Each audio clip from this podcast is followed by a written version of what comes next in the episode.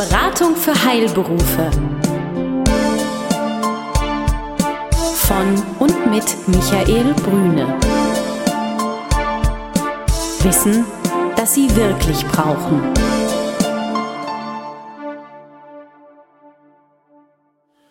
Guten Tag, liebe Zuhörer des 14-tägigen Newsletters der Beratung für Heilberufe. Schön, dass Sie wieder da sind. Ich bin heute bei Frau Vogt, Frau Silke Vogt, Steuerberaterin in Berlin für Ärzte, Zahnärzte und Apotheker. Schönen Dank, dass ich bei Ihnen sein darf, Frau Vogt. Sehr gerne, Herr Brüne. Heute haben wir uns überlegt, nochmal das Thema Betriebsprüfung aufzunehmen. Wir haben ja schon mal vor einiger Zeit über das Thema Betriebsprüfung, insbesondere im Apothekenbereich, gesprochen.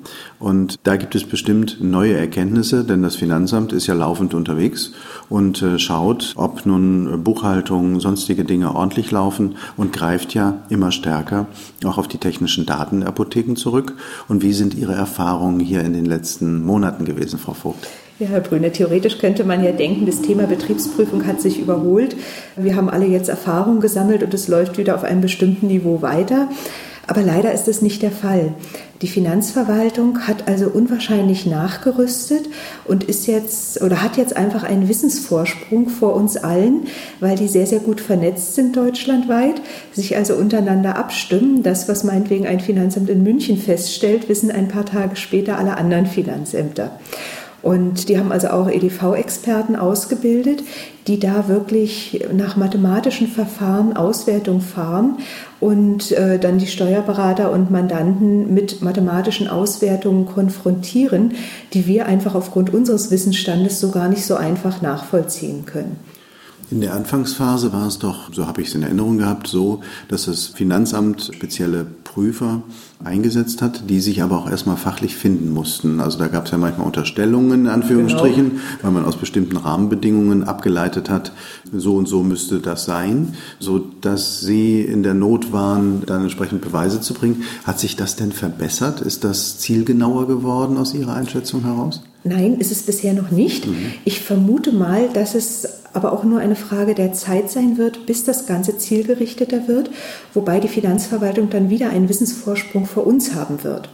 Wir haben ja seit 2011 die Situation, dass Einnahmeüberschussrechner, also die Ärzte und Zahnärzte, schon ein spezielles Formular, eine Anlage EUR, beim Finanzamt elektronisch einreichen müssen. Das ist also eine festgelegte Form, wie die Gewinnermittlung ans Finanzamt übermittelt werden muss. Und seit 2013 haben wir die gleiche Situation für Apotheken, also für Bilanzierer.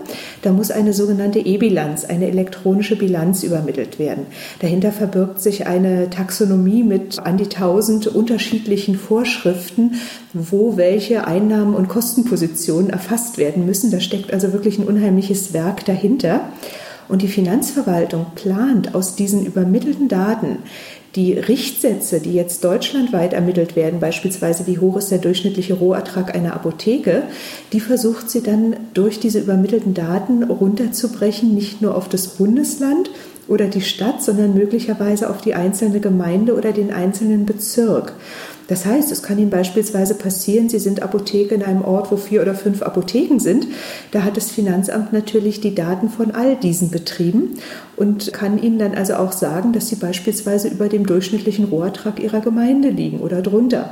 Drüber wäre ja kein Problem. Drunter ist dann eher ein Problem, wenn es auch noch weitere Angriffspunkte einfach gibt. Das sind natürlich Daten oder Werte, die wir überhaupt nicht überprüfen können, weil wir ja gar keine Chance haben, schon aus Datenschutzgründen diese Daten zu erfahren. Das heißt, man ist hier ein bisschen auf Gedeih und Verderb auch den Aussagen der Finanzverwaltung gegenüber ausgeliefert. Mir kommt gleich spontan der Gedanke, das Finanzamt könnte eventuell eine Nebenbeschäftigung aufnehmen, Unternehmensberatung für Apotheken, ja. weil sie ja Vergleichsdaten haben. das ist richtig. Dann können, da können Sie noch was mit Ihrem Warenlager machen. Aber das ist wahrscheinlich nicht der erste Beweggrund, sondern eher zu schauen, gibt es Abweichungen, gibt es irgendwie Besonderheiten in der Apotheke, die erstmal nicht plausibel erscheinen. Und im Endeffekt geht es ja immer darum, können wir noch mehr Steuern generieren? Gibt es da eine ja, Steuerverkürzung, wie auch immer, wie Sie es auch immer nennen. Genau, also Sie suchen den Fehler. Ja, ne? ja. Mhm. Die Finanzverwaltung, muss man sich auch ganz klar sagen, ist eine Einnahmeverwaltung eigentlich die Einnahmeverwaltung des Staates. Das heißt, auch wenn zugunsten des Steuerpflichtigen geprüft werden soll, äh, erlebt man das in der Praxis höchst selten. Da wird natürlich nach Mehrergebnissen gesucht. Und das ist eben auch eines der Probleme, die sich jetzt ergeben. Durch die elektronische Betriebsprüfung hat die Finanzverwaltung ja schon immer versucht, auch auf die Daten der Vorsysteme zuzugreifen. Das heißt, der Warenwirtschaft in den Apotheken oder auch den Abrechnungsprogrammen in den Arztpraxen und hat diese Daten eins zu eins neben die des Steuerberaters gelegt und da natürlich Abweichungen gefunden. Und die Regelungen, die es dazu gab, die gingen teilweise bis ins Jahr 1995, 1996 zurück, waren also durch die technische Entwicklung teilweise überholt und waren auf unterschiedliche Finanzamtserlasse auch verteilt. Und Ende 2015 hat die Finanzverwaltung das alles zusammengefasst in den sogenannten GOBD. Das sind jetzt die Grundsätze der ordnungsmäßigen Buchführung, Datenspeicherung, was dahinter steht sagt eigentlich, dass sie nichts anderes getan hat, als viele alte Regelungen zusammenzuführen. Tatsächlich steckt da aber für die Steuerpflichtigen und die Berater damit natürlich auch einhergehend eine enorme Verschärfung dahinter. Insofern, dass hier also auch festgelegt wird, dass eben wirklich die Vorsysteme, also Warenwirtschaftssysteme, Abrechnungssysteme, dass die zur Buchhaltung gehören. Und auch wenn gerade die Warenwirtschaftsanbieter im Apothekenbereich schon sehr lange von der Problematik an sich wissen, haben die es bisher noch nicht geschafft, die Systeme so aufzubauen, dass die Daten, die man aus den Systemen gewinnen kann, tatsächlich übereinstimmen mit dem, was buchhalterisch erfasst werden muss. Das heißt, wir haben zwangsläufig nach wie vor Abweichungen. Das Interessante ist, wenn Sie das gerade ansprechen, wir arbeiten ja häufiger auch mit der Warenwirtschaft, gerade äh, logischerweise in Apotheken, um zu schauen, wo könnten auch Potenziale äh, liegen im Vergleich. Und einer der Schwachpunkte ist einfach die Eingabe. Mhm. Also ich kann natürlich immer nur das aus dem System herausholen, was auch eingegeben wird. Sind die Rabattierungen richtig eingegeben? Sind die Waren richtig erfasst? Etc. etc. In den richtigen Gruppen auch. So kommt man natürlich zu unterschiedlichen Erkenntnissen. Es würde bedeuten, einer der Tipps, die Sie uns heute geben können, auch verstärkt darauf zu achten, also Chefsache sozusagen, auch darauf ja. zu achten, was geschieht eigentlich mit meinem Warenlager, weil das ist ja wohl der Punkt, um den sich im Wesentlichen alles auch dreht. Ja, ne? also das, bei Apotheken ist das Warenlager einer der äh, Kernpunkte und da ist es auf jeden Fall ganz wichtig, dass zumindest in der Apotheke oder im Apothekenverbund eine einheitliche Handhabung besteht, wie bestimmte Vorgänge zu bearbeiten sind. Ein großes Problem haben sie immer dann, wenn es durch unterschiedliche Mitarbeiter, unterschiedliche Situationen auch anders bearbeitet wird. Beispielsweise auch wenn es nicht ganz apothekenrechtlich äh, oder abrechnungstechnisch in Ordnung ist, passiert es ja doch häufiger in Apotheken, dass meinetwegen statt einer 100er Packung zwei 50er Packungen abgegeben werden oder umgekehrt. Das heißt, da stimmen einfach die Warenbestände ja nicht mehr überein. Erfasst wurde die 100er Packung, abgegeben wird sie aber gar nicht. Insofern müssen Bestandskorrekturen erfolgen. Manche machen es als manuelle Bestandskorrektur, manche wählen das Ergebnis über Null Umsatz oder ähnliches, einfach um die Packung rauszubekommen. Und solche Punkte führen natürlich auch zu Verwirrung bei den Prüfern und die vermuten natürlich immer das Schlimmste dahinter. Mhm, mhm, mhm. Ein zweiter ganz großer Knackpunkt, auch äh, vor allen Dingen in Apotheken, nicht so sehr in Arztpraxen, ist das Thema der Kassenführung. Die Apotheker sind ja Kaufleute, müssen eine ordnungsmäßige Kasse führen. Viele versuchen, diese eigentlich ungeliebte Tätigkeit abzuwälzen, sei es auf Mitarbeiter, gerne auch den Azubi. Oder es wird auch ganz häufig angefragt, ob nicht der Steuerberater das übernehmen kann. In der Vergangenheit ist das auch sehr häufig passiert, aber man muss ganz klar sagen, und das ist wirklich nicht neu, zu einer ordnungsmäßigen Kassenführung gehört, dass die Kasse fortlaufend und zeitnah bearbeitet wird, also auch das Kassenbuch geführt wird. Das bedeutet täglich. Ja. Gibt es eine Anforderung für das Kassenbuch? Muss das elektronisch geführt werden? Elektronisch nicht, man kann es auch per Hand führen, aber das ist, äh, denke ich, auch zu zeitaufwendig. Gerade wenn man dann auch die Erträge und Ausgaben der Seite zusammenrechnen muss, ist es auch wieder fehlerentfällig. Also da machen elektronische Kassenbücher schon durchaus Sinn. Man muss nur aufpassen, eine selbstgestrickte Excel-Datei entspricht also nicht den Anforderungen der Finanzverwaltung. Es muss sichergestellt sein, dass keine nachträglichen Änderungen vorgenommen werden können ohne dass diese auch erkennbar sind. So wie man es im Prinzip in Papier hat. Wenn man sich verschrieben hat, streicht man es durch, schreibt die richtige Zahl drüber. Das ist normal und zulässig, aber es muss erkennbar sein, dass da etwas geändert worden ist. Und bei einer einfachen Excel-Datei ist das nicht der Fall. Und dann ist die Vermutung da, dass das mit Absicht so geschehen ist, ne? genau, dass man eine Änderung genau, nicht nachvollziehen genau. kann. Die Finanzverwaltung ähm, unterstellt ja auch immer, dass es der Apothekenleiter gewesen ist, nicht ein Mitarbeiter, was ja auch mal sein kann. Kassenführung ist eben im Prinzip Chefaufgabe, weil das, was wir im Moment vermehrt erleben, ist, dass die Finanzverwaltung die Prüfung nicht mehr anhand der Belege wie in der Vergangenheit durchführt, sondern nur anhand der elektronischen Daten aus unterschiedlichen Bereichen das Finanzamt versucht, einen Punkt zu finden, und das ist häufig die Kassenführung, wo es sagt, das ist nicht ordnungsmäßig. Und damit besteht für die Finanzverwaltung dem Grunde nach die Möglichkeit, Hinzuschätzungen vorzunehmen. Das heißt, einfach den Umsatz zu erhöhen. Das bedeutet also Nachzahlung bei der Umsatzsteuer, bei der Gewerbesteuer, bei der Einkommensteuer, wird also im Ergebnis äh, ziemlich teuer bedeutet aber nicht, dass automatisch eine Schätzung erfolgen kann. Es muss noch weitere Punkte geben. Und da sind wir wieder bei dem Punkt der Richtsätze. Wenn das Finanzamt zusätzlich sagen kann, der Rohertrag der Apotheke liegt deutlich unter den Richtsätzen und die Kassenführung ist beispielsweise nicht ganz ordnungsmäßig gewesen. Dann sind die Voraussetzungen da, um eine Hinzuschätzung vorzunehmen. Und das ist leider auch schon durch die höchstrichterliche Rechtsprechung bestätigt, dass das Finanzamt das dann tun darf. Und Hinzuschätzung bedeutet in dem Sinne, dass sie sich eher an den oberen Richtsatzwerten des Rohertrages orientieren werden, um die Hinzuschätzung vorzunehmen und werden dann natürlich noch zusätzlich einen Sicherheitszuschlag vornehmen. Aber ich habe ja die Möglichkeit als Apotheker zum Beispiel jetzt mit Ihrer Unterstützung, Ihnen macht das ja Freude, was mich wieder freut, äh, dass man sich in diesem Dickicht dann auch zurechtfindet, die Möglichkeit auch zu argumentieren, weil zum Beispiel mein Wareneinkauf durch Betreuung von Heimen etc. einfach ein anderer ist. Also da wird das Finanzamt aber auch zugänglich sein, denke ich mal. Da ist das Finanzamt im Grunde nach zugänglich, nur das sehen die natürlich auch und berücksichtigen die in aller Regel schon. Aber die müssen sich nicht die Mühe machen, nachzuweisen, dass ihre Schätzung falsch ist oder auf den falschen Grundlagen basiert. Und man erlebt da teilweise so schlaue Feststellungen einzelner Finanzämter, die dann die Quartale unterschiedlich betrachten und feststellen, dass meinetwegen das zweite und das vierte Quartal äh, unterschiedliche Roherträge haben. Das wird uns nicht wundern, die Apotheker auch nicht. Wir mhm. wissen, dass das Sortiment auch ein anderes ist. Aber das sind eben die Punkte, die berücksichtigt das Finanzamt nicht von sich aus. Und die haben eben, das darf man auch nicht vergessen, nicht nur den Wissensvorsprung, sondern auch den technischen Vorsprung durch die Auswertung ihrer Programme. Das haben wir nicht. Es gibt auch die Möglichkeit, diese Programme mit einzusetzen. Das äh, hat beispielsweise die Abo Audit ja auch getan, auch angeboten.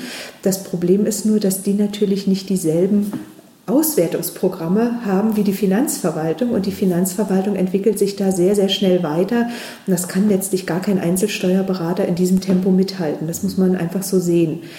Was auch für uns ein ganz großes Problem in der Praxis ist, das ist, dass die Finanzämter ja auch nicht alles richtig machen. Die werten manchmal auch falsche Dateien aus oder vergleichen Äpfel mit Birnen. Ich habe gerade aktuell einen Fall, da geht es um eine Apotheke, so mit einem Umsatz zwei, zweieinhalb Millionen Euro. Da möchte das Finanzamt tatsächlich für den Prüfungszeitraum von drei Jahren fast 700.000 Euro an Umsatz hinzuschätzen. Hoppla. Mhm. Ja.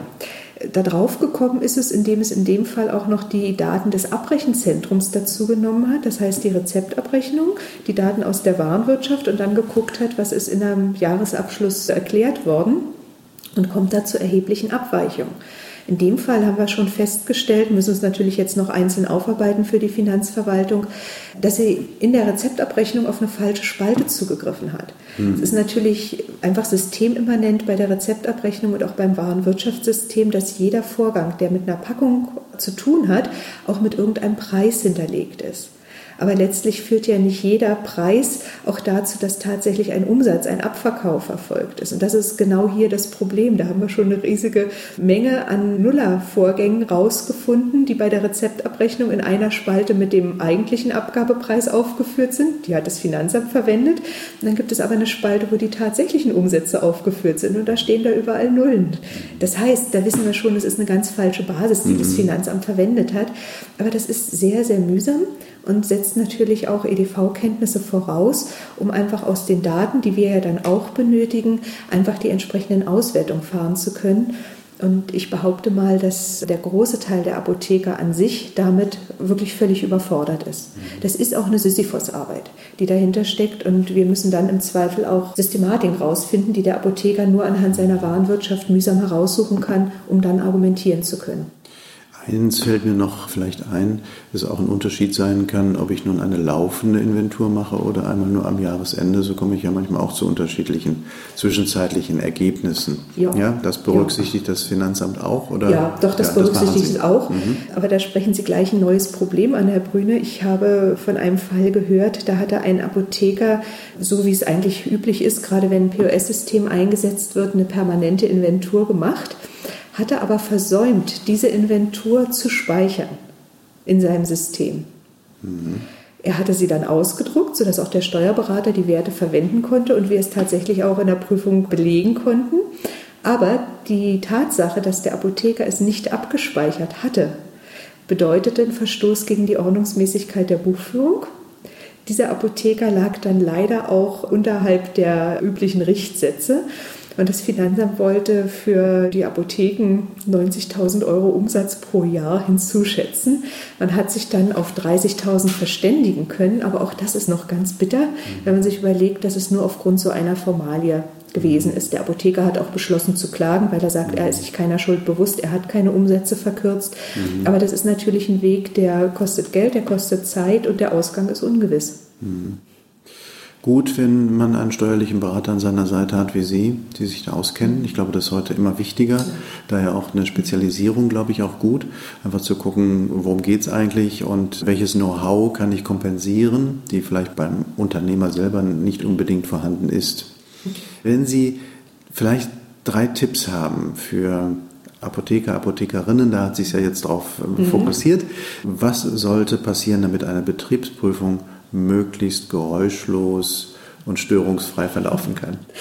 Das ist relativ schwer. Der Apotheker sollte sich auf jeden Fall nicht selber aus der Verantwortung nehmen. Wir sehen auch, dass es besonders schwierig dann ist, wenn sich der Inhaber nicht mehr so wirklich im Tagesgeschäft bewegt. Das heißt eigentlich auch gar nicht genau weiß, wie seine EDV funktioniert.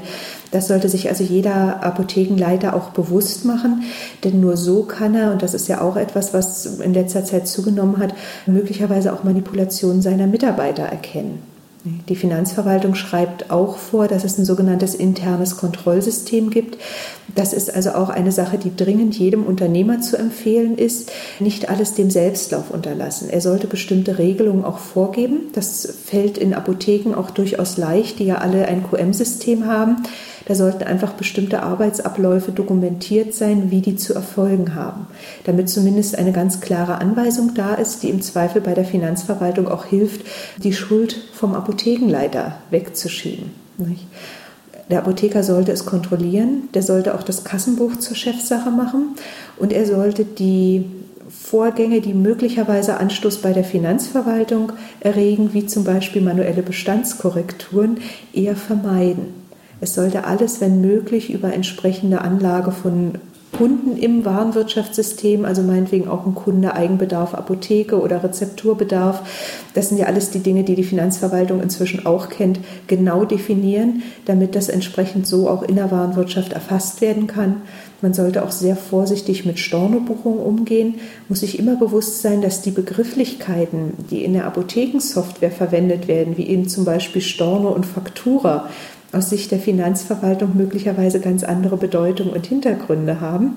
Insofern sollte man auch hier genau definieren, was versteht die Apotheke als Storno und aus welchen Dateien kann man da möglicherweise noch Erkenntnisse ziehen, um bestmöglich vorbereitet zu sein. Mhm, mhm. Das bedeutet, wie Sie gerade gesagt haben, die Dinge zur Chefsache zu machen. Das heißt, der Chef sollte sich nicht nur einen Überblick verschaffen, sondern auch wissen, was in seiner Apotheke vorgeht. Ja. Und zwar in allen Bereichen. Ja. Das ist natürlich eine erhöhte Voraussetzung oder das sind natürlich verschärfte Bedingungen ganz häufig, weil jeder Apotheker, jede Apothekerin, wie wir alle Menschen auch, bestimmte Präferenzen haben. Dinge, die wir gerne machen, Dinge, die wir nicht so gerne machen. Und häufig sind diese Dinge, die Sie gerade angesprochen haben, nicht unbedingt die Lieblingsthemen unserer Apotheker und Apotheker. Das ist richtig. Aber wie gesagt, es bleibt die Betriebsprüfung ein Schreckgespenst. Das hat sich leider nicht entschärft, sondern eher verschärft. Und die Voraussetzungen der Finanzverwaltung werden immer besser. Automatisch werden die auf der anderen Seite eher schlechter. Der Apotheker muss sich bewusst machen, dass es hier im ungünstigsten Fall um Hinzuschätzungen im fünf- oder sogar sechsstelligen Bereich geht und knapp die Hälfte davon ist dann Steuernachzahlung. Das heißt, hier geht es um richtig Geld. Er muss sich also schon überlegen, inwieweit er sich dann dieser Dinge doch annimmt, denn das sind wirklich die ganz, ganz wichtigen Dinge. Er muss dann natürlich auch sehen, inwieweit er möglicherweise sich Unterstützung besorgen kann, inwieweit er auch gute Mitarbeiter, Filialleiter oder ähnliches mit einbezieht, aber natürlich auch immer in dem Wissen, dass diese Leute auch irgendwann die Apotheke verlassen könnten. Insofern geht auch das Wissen verloren. Eine ganz praktische Frage an Sie. Ich würde mich sehr wohl fühlen in dieser doch immer komplexer werdenden Situation. Und hier geht es ja um richtig Geld im Endeffekt, also Geld, was ich abgebe, wo ich gedacht habe, das gehört mir in Anführungsstrichen. Und dann kommt jemand und sagt, nein, nein, du hast irgendwas nicht richtig gemacht und jetzt will ich was davon abhaben. Das heißt, das ist ein sehr harter Punkt und ich fühle mich wohl, wenn ich jemanden an meiner Seite habe, der mir nochmal Hinweise gibt oder aufpasst, so würde ich mal auch Ihre Rolle mhm. definieren und mir immer wieder Anregungen gibt, worauf ich zu achten habe. Wie läuft das bei Ihnen in der Beratungspraxis normalerweise ab? Sie machen ja die Buchhaltung und aus der Buchhaltung heraus ergeben sich ja Hinweise. Das heißt, Sie machen regelmäßige Gespräche mit den Apothekern oder gibt es telefonische Kontakte oder, oder, oder. Wie läuft das bei ja. Ihnen? Also das Problem, was der Steuerberater allgemein hat, ist, dass er manche Versäumnisse, die im Betrieb des Apothekers erfolgen, ja gar nicht erkennen kann anhand der Buchhaltung, anhand der Zahlen. Beispielsweise, wie häufig wird die Kasse geführt, das können wir gar nicht feststellen, wenn die Kasse ansonsten ordentlich aussieht. Wir stellen es immer nur dann fest, wenn wir feststellen, da kann irgendwas nicht stimmen. Da sind Zahlungseingänge meinetwegen auf der Bank, die aus der Kasse gekommen sein müssen, aber in der Kasse habe ich keinen entsprechenden Austrag oder ähnliches. Dann stellen wir das fest und sprechen natürlich unsere Mandanten direkt an. Genauso die Tatsache, hat der Apotheker seine Inventur abgespeichert oder nicht, das sehen wir natürlich gar nicht. Wir nehmen das immer zum Anlass, um darüber zu sprechen. Wir weisen auch unsere Mandanten darauf hin, dass sie die Informationen ihrer Warenwirtschaftsanbieter sehr ernst nehmen, denn die meisten bringen einmal im Jahr, meistens zum Jahresende, auch eine ganze Menge an Informationen an den Apotheker heraus, die er zu beachten hat. Wenn es aber dort nicht beachtet wird, sehen wir das natürlich auch nicht. In Bezug auf die Kassenführung, auf die neuen GOBD, die Finanzamtsanweisung, haben wir unseren Mandanten auch Merkblätter zugeschickt, was zu beachten ist und haben auch eine Checkliste ihnen zugeschickt über mehrere Seiten, wo sie einfach mal ankreuzen sollen, so nach dem Prinzip Ja, Nein, was kann ihre Warenwirtschaft, was kann die EDV? Und je mehr Nein-Kreuze da sind, umso größer ist der Handlungsbedarf. Nur der Handlungsbedarf, der besteht natürlich gegenüber dem Warenwirtschaftsanbieter. Das heißt, da muss der Apotheker in dieser Richtung tätig werden.